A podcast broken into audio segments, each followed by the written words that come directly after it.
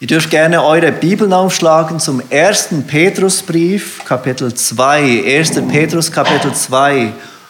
Und wir befinden uns in einem Studium durch den ganzen ersten Petrusbrief und haben gesehen, dass der Apostel Petrus diesen Brief an Christen richtet, die in verschiedenen Gemeinden sind, die zerstreut sind in der Welt und die erfahren an ihrem Leib, dass sie nicht zu dieser Welt gehören. Sie sind Fremdlinge aufgrund ihres Glaubens und sie werden auch von den Menschen um sie herum als Fremdlinge wegen diesem Glauben an Christus behandelt. Und das bekommen sie zu spüren an Kämpfen in ihrem Innern sowie auch an Kämpfen von außen, die von außen an sie gelangen. Und der Apostel Petrus schreibt diesen Brief, um diese Christen in dieser Welt, in der sie fremd sind, zu ermutigen, weiter ihren Lauf als Christen zu leben, weiterzugehen, weiter zu glauben, weiter zu kämpfen für ihren Glauben. Wir haben in den letzten paar Wochen gesehen, wie der Apostel Petrus diesen Christen einige Anweisungen gibt, wie diese Christen in dieser Welt, in der sie als Fremde leben, leben sollen. Und diese, diese Anweisungen gelten auch für uns. Auch wir leben in dieser Welt als Menschen, die nicht in dieser Welt unsere Heimat haben. Wir warten auf unsere Heimat, auf unsere himmlische Heimat, die kommen wird, wenn uns Christus zu sich rufen wird. Der Apostel Petrus hat angefangen, wir haben es die letzten paar Wochen gesehen, diese Anweisungen zu geben. Wir sollen unsere Hoffnung ganz auf die Gnade setzen, hat er gesagt die uns zuteil wird, wenn Jesus Christus wiederkommt. Unsere Hoffnung ist nicht in den Dingen dieser Welt zu finden. Unsere Sicherheit liegt nicht in dieser Welt.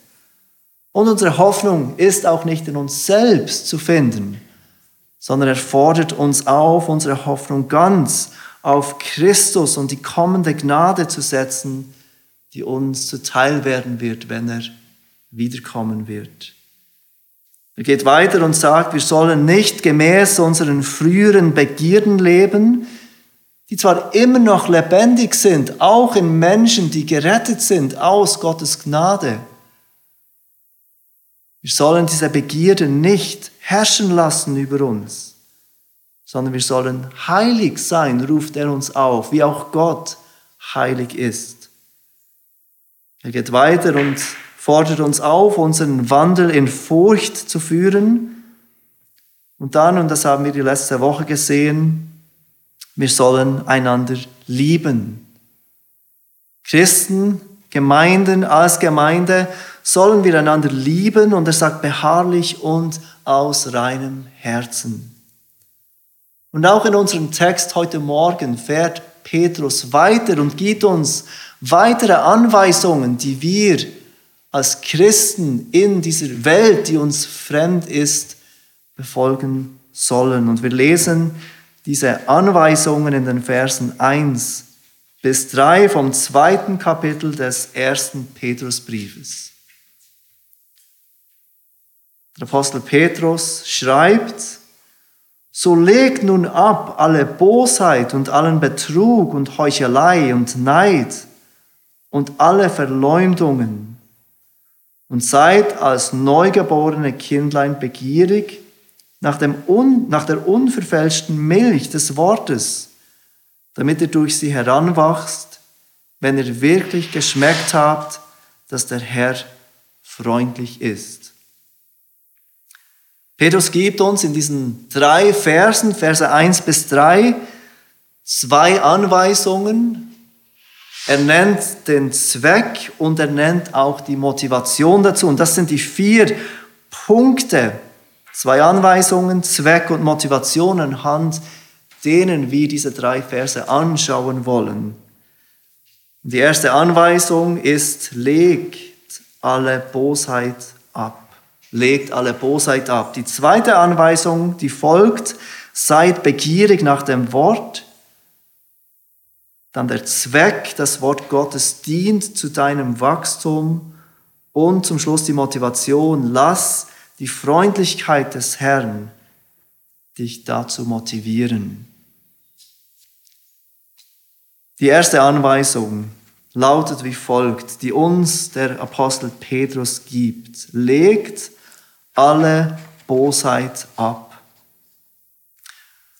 Und mit dieser Aufforderung fordert der Apostel Petrus uns auf, einige Dinge, konkrete Dinge, die er gleich nennt, aufzugeben, aufzuhören, damit nicht mehr zu tun, sie als Sünde zu erkennen in unserem Leben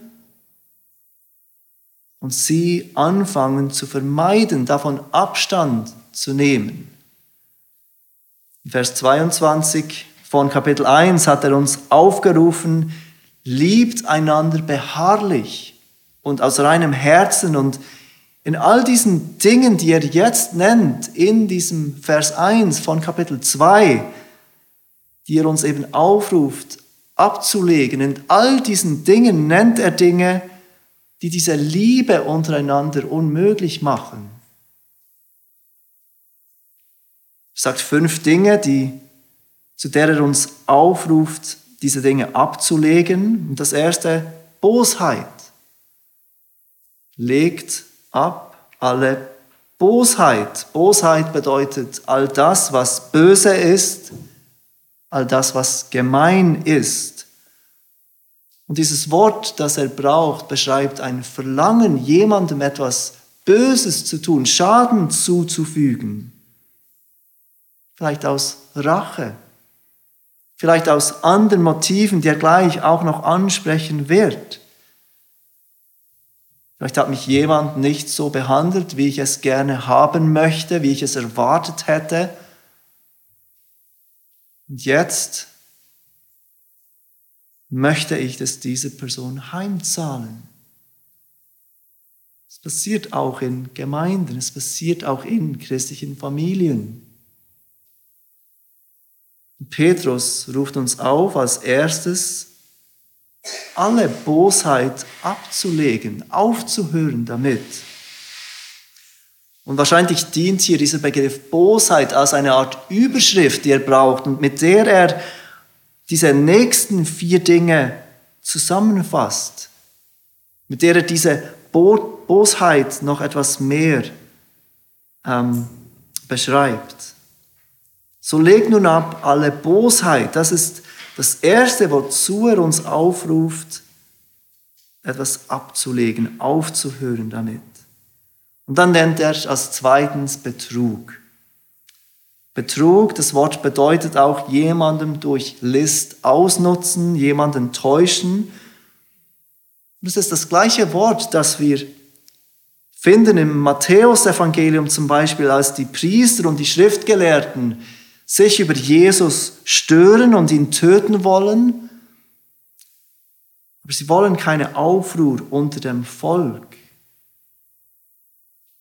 Dann beschreibt uns Matthäus in Matthäus 26, und sie hielten miteinander Rat, wie sie Jesus mit List ergreifen und töten könnten. Hier wird dieses Wort für Betrug mit List übersetzt. An anderen Stellen wird es auch mit Falschheit übersetzt.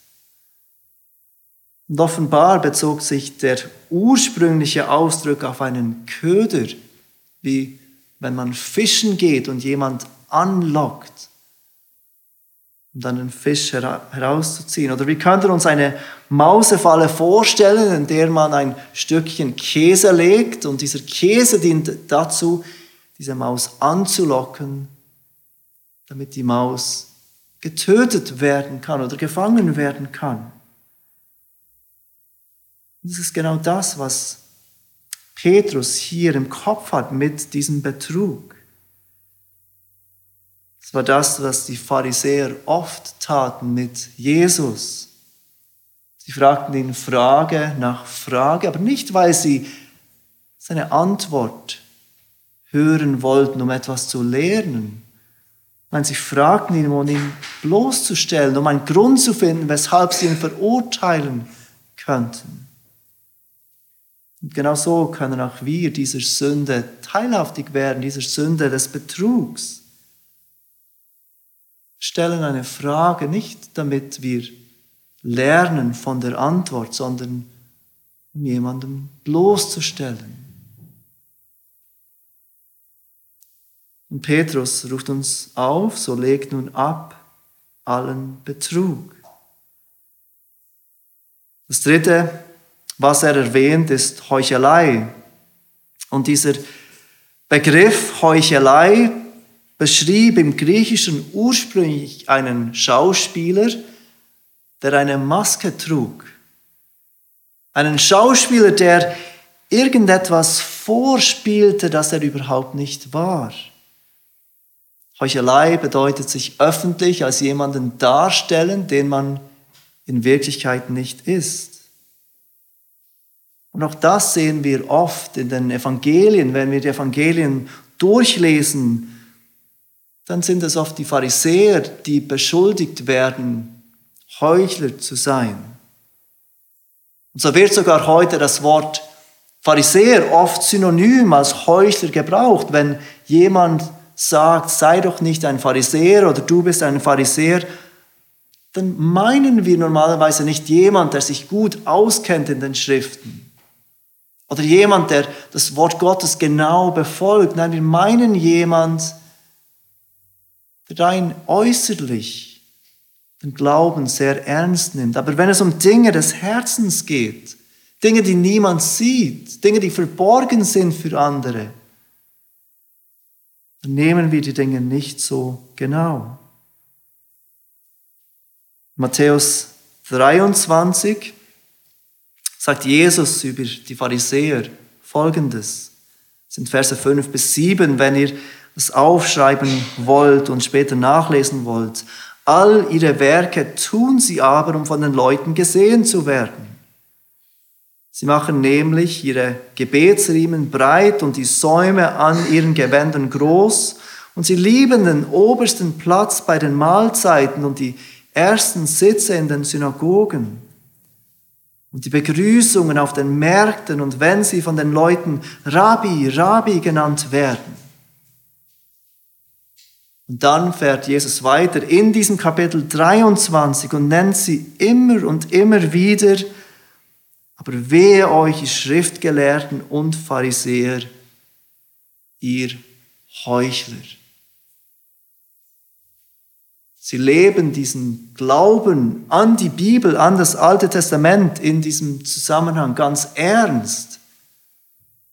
Wenn es darum geht, um von den Leuten gesehen zu werden und gehört zu werden. Wenn es darum geht, um bewundert zu werden von den Leuten. Wie viel wissen die über die Bibel? Wie viel wissen die über Gottes Wort? Aber wenn es um die Dinge des Herzens geht, wenn es um Dinge geht, die man nicht sieht, dann leben sie nicht so genau. Sie sind Heuchler. Und Petrus ruft uns auf, so legt nun ab alle Heuchelei. Das vierte, was er erwähnt, ist der Neid. Eifersucht, jemandem etwas Gutes missgönnen. Und auch hier lesen wir in den Evangelien von diesem Neid. Matthäus berichtet uns, dass die obersten Priester Jesus gekreuzigt haben wollten aus Neid. Er konnte mit Vollmacht lehren. Er konnte Wunder tun, die sie nicht tun konnten. Er konnte heilen, Tote zum Leben erwecken. Er war beliebt bei den Menschen und sie sahen das. Sie wurden neidisch. Sie wurden so neidisch, dass sie diesen Jesus aus dem Weg haben wollten, dass sie ihn umgebracht sehen wollten. Matthäus 27, 18 beschreibt uns Matthäus, dass diese Kreuzigung, dieser Wunsch zur Kreuzigung von diesem obersten Priester aus Neid geschah. Und dieser Neid, dieses gute Missgönnen jemanden, ist ein unheimlicher Motivator. Und wenn wir nicht vorsichtig sind, auch in unserem Leben. Das Gegenteil von Neid wäre sich am Glück anderer erfreuen. Freude zu haben, wenn andere Dinge erhalten oder wenn ihnen Dinge gelingen, die mir nicht gelingen oder die ich nicht erhalte. So ruft uns Petrus auf, so legt nun ab allen Neid. Und als fünftes nennt er die Verleumdungen.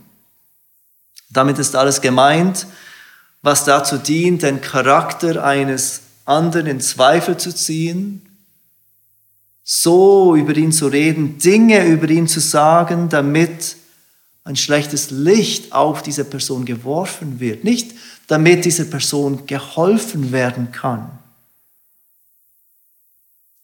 Petrus ruft uns auf, so legt nun ab alle Verleumdungen. All diese fünf Dinge dienen nicht dazu, dass ein Leben in Liebe untereinander möglich ist. Weil sie hindern die Liebe in der Gemeinde, sie hindern die Liebe zueinander. Und so ist es richtig und wichtig, dass Petrus die Gemeinde aufruft, all diese Dinge abzulegen. Und wenn dir einige dieser Sünden bekannt vorkommen, wenn du einige dieser Sünden in deinem Herzen erkennst. Und ich hoffe, dass das bei jedem von uns der Fall ist. Und wenn das nicht der Fall ist, dann denke ich oder dann fürchte ich, dass du keine klare Sicht auf dein Herz hast. Aber wenn dir einige dieser Sünden in deinem Herzen bekannt vorkommen, dann ist die richtige Antwort heute Morgen darauf nicht Verzweiflung, zu denken, ich darf diese Dinge nicht wiederfinden in meinem Leben. Oder ich kann kein Kind Gottes sein, wenn ich diese Dinge erlebe in meinem Leben. Dann die richtige Antwort ist Buße. Petrus ruft hier Christen auf, diese Dinge abzulegen und die richtige Antwort darauf, wenn wir diese Dinge wiedererkennen in unserem Herzen, ist Buße zu tun, davon umzukehren, sie zu bekennen als Sünde vor Gott, ihn um Vergebung zu bitten und ihn um Hilfe zu bitten, diese Sünden immer mehr und mehr hinter uns zu lassen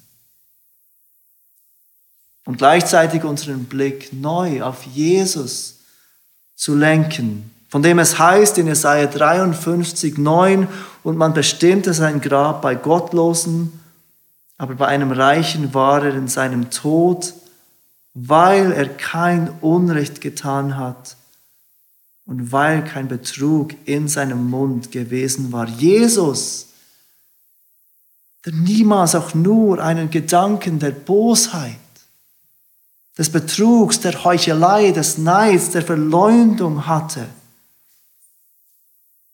konnte sein Leben hingeben als Lösegeld für alle, die glauben. Für alle, die die Herrschaft der Sünde in ihrem Leben erkennen und davon frei werden wollen. Also wenn du diese Sünden erkennst, wiedererkennst in deinem Leben, dann vertrau auf Jesus, der uns Erneuerung und Vergebung schenkt. Petrus ruft uns auf als erste Aufforderung in diesem Text, leg alle Bosheit ab.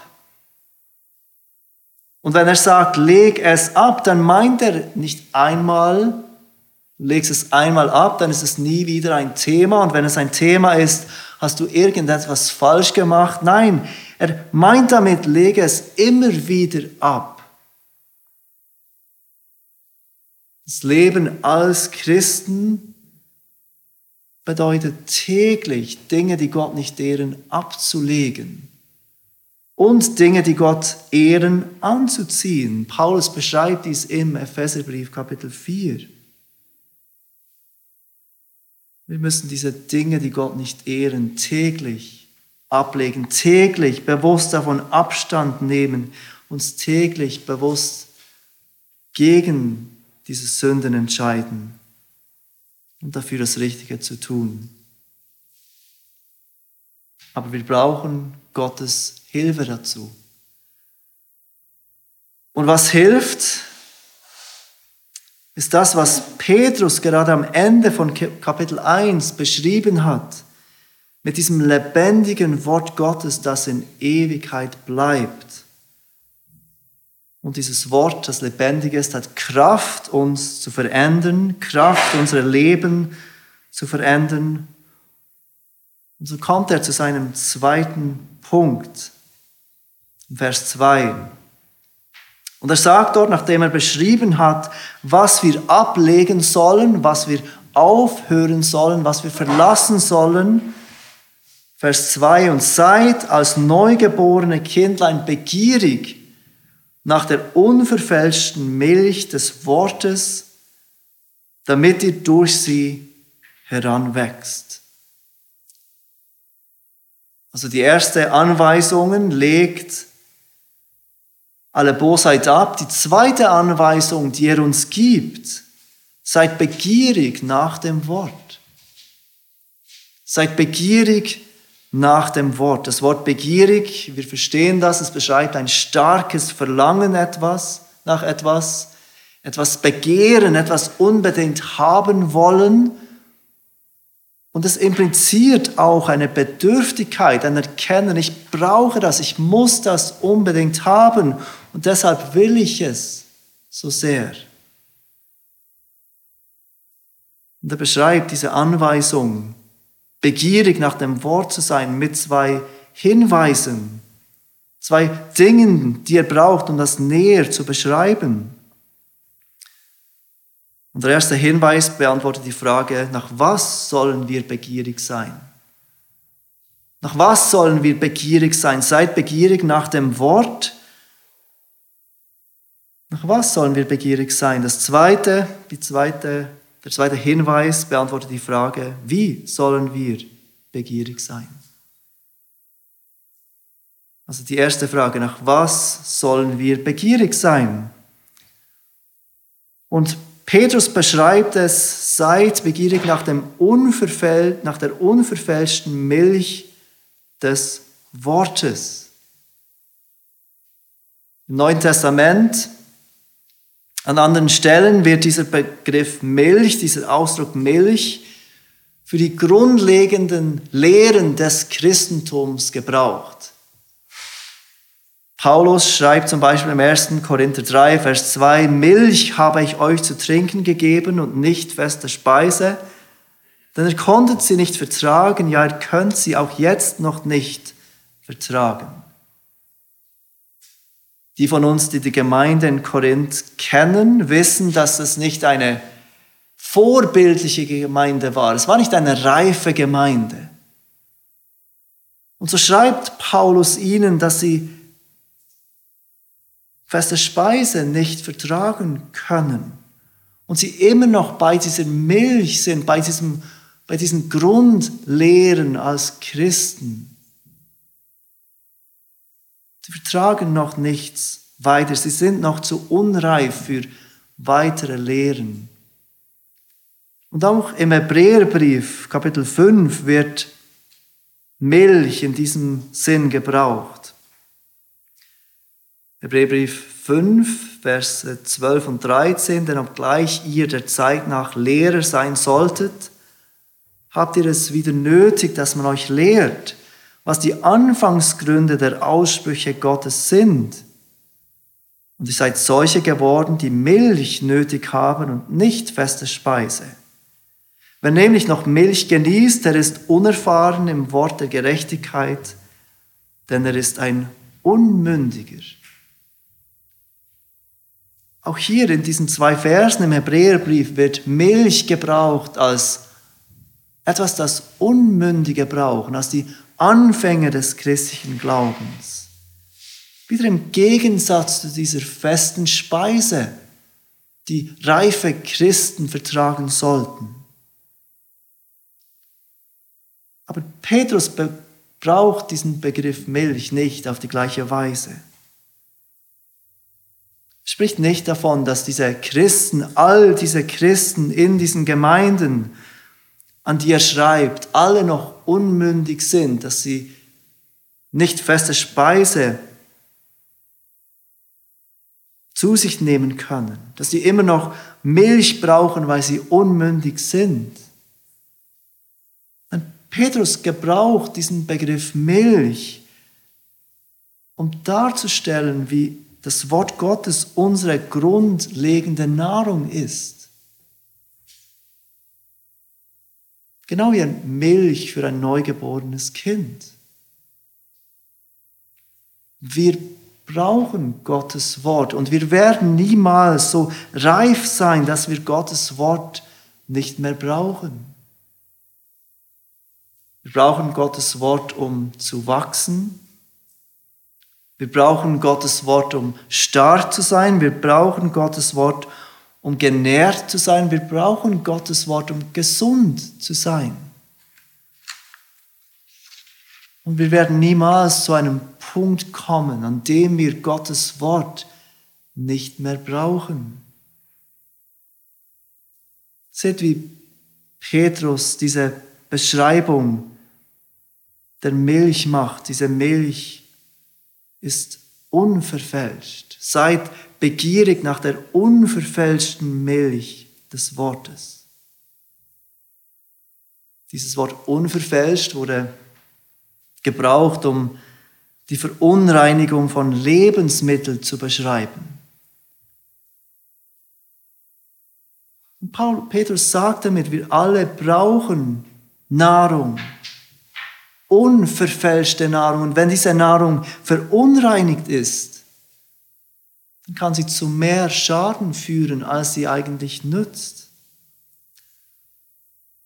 Und so reicht es nicht, einfach geistliche Nahrung zu sich zu nähren, zu sich zu nehmen, sich zu ernähren von Dingen, die Anschein machen, geistlich zu sein, biblisch zu sein. mit Dingen, die sich christlich nennen und doch verschmutzt sind durch Ideologien und Weltanschauungen von der Welt. Petrus macht klar, um geistlich gesund zu sein, brauchen wir gesunde Lehre, unverfälscht aus Gottes Wort. Darum seid begierig nach der unverfälschten Milch des Wortes ruft uns Petrus auf.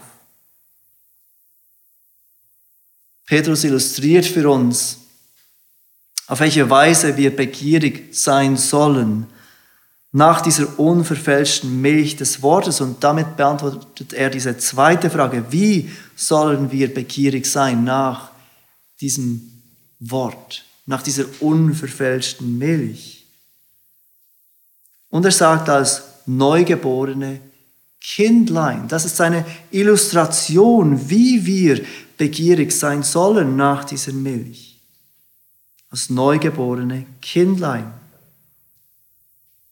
Und auch hier meint Petrus nicht, dass all diese Christen neu im Glauben waren, dass sie wie neugeborene Kinder waren.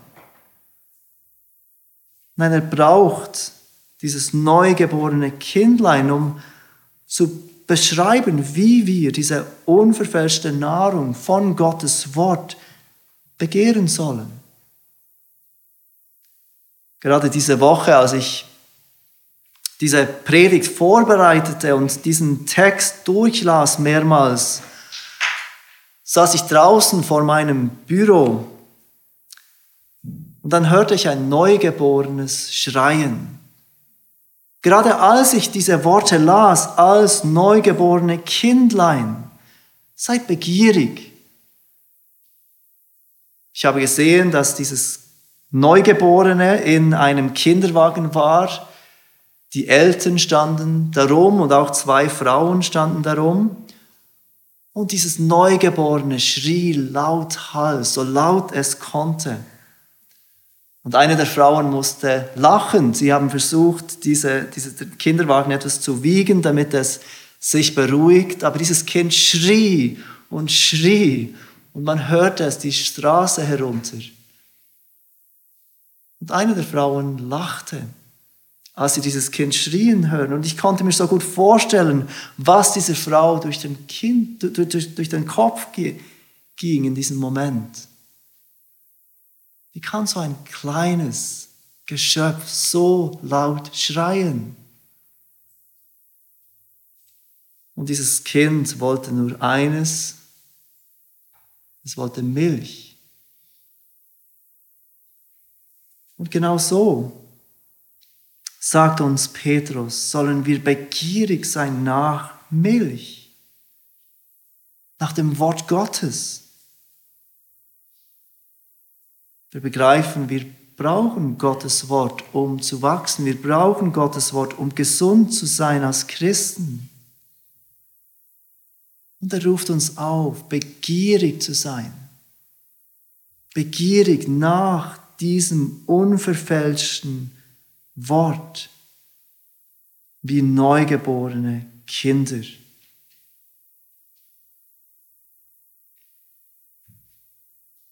Seht ihr, wie dieses Seid begierig ein Befehl ist, eine Aufforderung? Vielleicht geht es dir oft so, dass du Gottes Wort nicht begehrst in deinem Leben. Dass du es nicht begehrst, wie ein neugeborenes Kind nach Milch verlangt. Aber Petrus macht klar, dass wir nicht einfach Opfer unserer Gefühle sein sollen. Mir ist einfach nicht danach, ich begehre es nicht, also lese ich es nicht, also beschäftige ich mich nicht damit. Nein, er gibt uns den Befehl, seid begierig.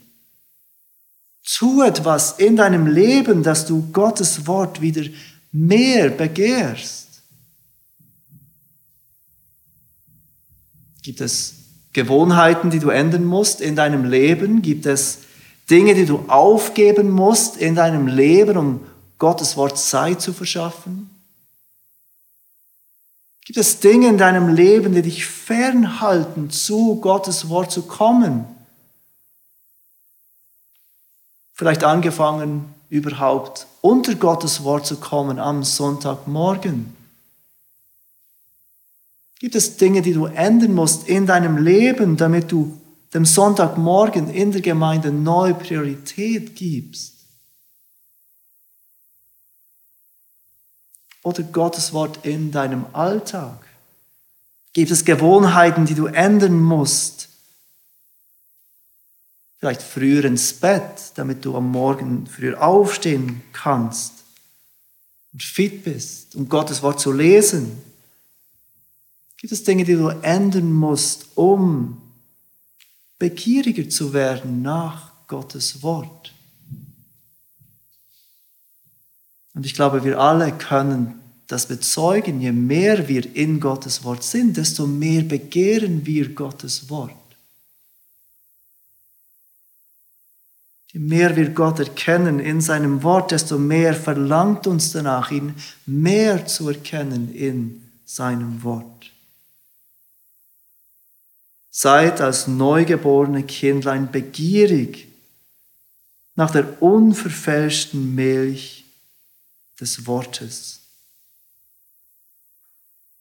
Lass uns in Erinnerung rufen, dass Petrus diese Worte an Christen richtet, die angefochten sind in ihrem Leben. Wahrscheinlich haben auch sie Stress keine Zeit, anderes zu tun. Wahrscheinlich viele gute Dinge, die sie tun in dieser Welt als Fremde unter Verfolgung. Aber Petrus ruft sie auf, seid begierig nach der unverfälschten Milch von Gottes Wort. Und dann fügt Petrus den Zweck hinzu, weshalb sollen wir begierig sein nach Gottes Wort. Und ich glaube, hier kann man auch dazu nehmen, was er im ersten Teil sagt, nämlich, weshalb sollen wir alle Bosheit ablegen. Und das bringt uns zu diesem dritten Punkt, zum Zweck. Und das ist, das Wort Gottes dient zu deinem Wachstum. Das Wort Gottes dient zu deinem Wachstum. Du kannst nicht erwarten, reif zu werden als Christ oder reif zu sein als Christ, wenn Gottes Wort einen ganz kleinen Stellenwert hat in deinem Leben. Wenn Gottes Wort ganz am Ende von allem anderen kommt. Der Zweck nach Gottes Wort begierig zu sein ist Wachstum, sagt Petrus. Und dieses Wachstum als Christ kommt durch Gottes Wort. Jemand hat geschrieben in einem Kommentar zu diesem Vers, das Mittel, mit dem Gott die Gläubigen heiligt, ist der Verstand.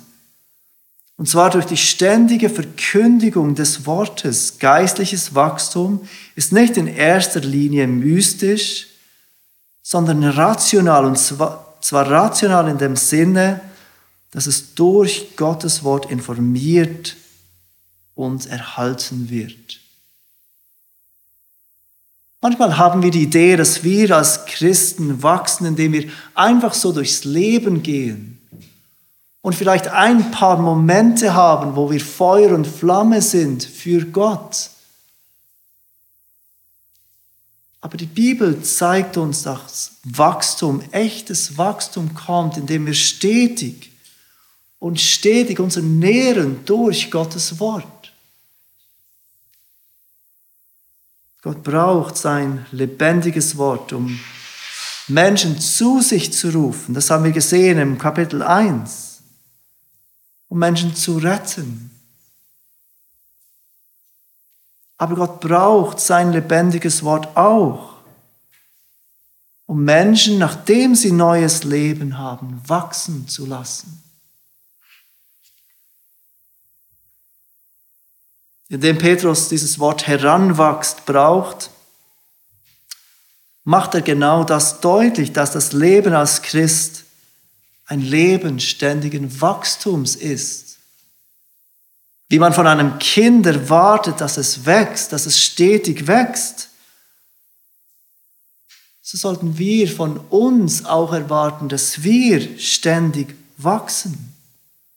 Dass wir heranwachsen durch die Nahrung von Gottes Wort zu reiferen und reiferen Christen. Und manchmal geht es auch uns, so wie es Kindern gibt. Wir möchten gerne weiter sein. Wir möchten gerne älter sein. Wir möchten gerne reifer sein im Glauben. Aber Petrus zeigt, es ist ein Wachstum, das dadurch kommt, dass unsere Herzen immer mehr von Gottes Wahrheit geprägt sind. Dass Gottes Wahrheit in seinem Wort immer mehr und mehr Gestalt annimmt in unserem Denken und Handeln. Und was ist die Motivation zu all dem, zu dem uns Petrus aufruft heute Morgen? Petrus spricht genau diese Motivation in Vers 3 an. Wenn ihr wirklich geschmeckt habt, dass der Herr freundlich ist.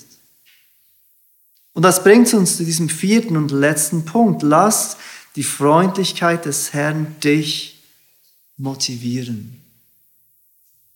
Sünde abzulegen, begierig zu sein nach der Milch von Gottes Wort und auch zu diesem Wachstum. Lass die Freundlichkeit des Herrn dich dazu motivieren. Vers 17 von Kapitel 1 hat Petrus die Furcht als Motivation genannt. Furcht, hingebungsvoll zu leben. 1. Petrus 1, Vers 17. Und wenn ihr den als Vater anruft, der ohne Ansehen der Person richtet nach dem Werk jedes Einzelnen, so führt euren Wandel in Furcht, solange ihr euch hier als Fremdlinge aufhaltet. Und ich habe damals gesagt, dass die Bibel verschiedene Motivationen kennt, weshalb wir als Christen hingebungsvoll leben sollen. Vers 17 erwähnt Petrus Furcht. An anderen Stellen lesen wir von der Motivation, Belohnung zu erhalten für unser Wandel als Christen. Aber jetzt nennt Petrus die Freundlichkeit des Herrn. Die Freundlichkeit des Herrn, die uns motivieren soll, Sünde abzulegen, begierig zu sein nach der Milch. Wie er sagt, wenn ihr die Freundlichkeit des Herrn geschmeckt habt. Petrus zitiert hier aus Psalm 34 und wir schließen mit einem Teil dieses Psalmes, Psalm 34. Wir lesen die Verse 1 bis 10. Psalm 34, ab Vers 1 von David, als er sich wahnsinnig stellte vor Abimelech und dieser ihn von sich wegtrieb und er fortging. Ich will den Herrn preisen alle Zeit, sein Lob soll immerzu in meinem Mund sein. Meine Seele rühme sich des Herrn. Die Elenden sollen es hören und sich freuen. Erhebt mit mir den Herrn und lasst uns miteinander seinen Namen erhöhen. Als ich den Herrn suchte, antwortete er mir und rettete mich aus allen meinen Ängsten. Die auf ihn blicken, werden strahlen und ihr Angesicht wird nicht beschämt.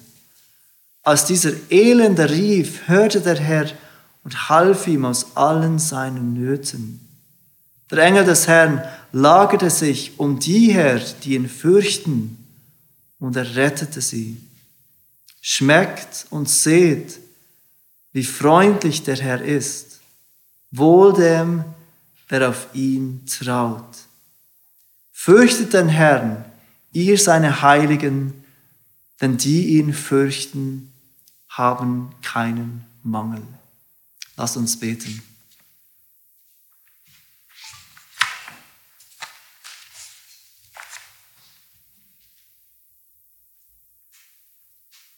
Vater, wir danken dir, dass du ein Gott bist,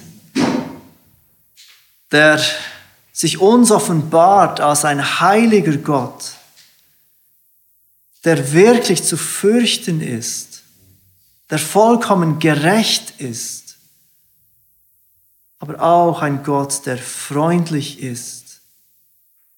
Zu jedem, der seine Not einsieht, der seine Schuld bereut und mit einem zerbrochenen Herzen zu dir kommt. Vater, du siehst, wie wir oft angefochten sind mit der Bosheit in unseren Herzen, die immer noch da ist. Und wir bitten dich für deine Hilfe, dass wir täglich unsere Bosheit ablegen. Du siehst, wie wir oft dein Wort vernachlässigen in unserem Leben. Und wir bitten dich für deine Hilfe, begierig zu sein nach deinem Wort. Wir danken dir, wie du dein Wort brauchst, um Wachstum zu bewirken in unseren Herzen. Und wir danken dir für deine Freundlichkeit, für deine Güte, für deine Liebe, die wir jeden Tag neu erleben dürfen. Vater, wenn heute Morgen jemand hier ist, der diese Freundlichkeit nicht geschmeckt hat, so bitte ich dich, dass du Buße schenkst, dass du Glauben schenkst, dass du Augen schenkst, die sehen dürfen, dass du der gute und starke Gott bist. Amen.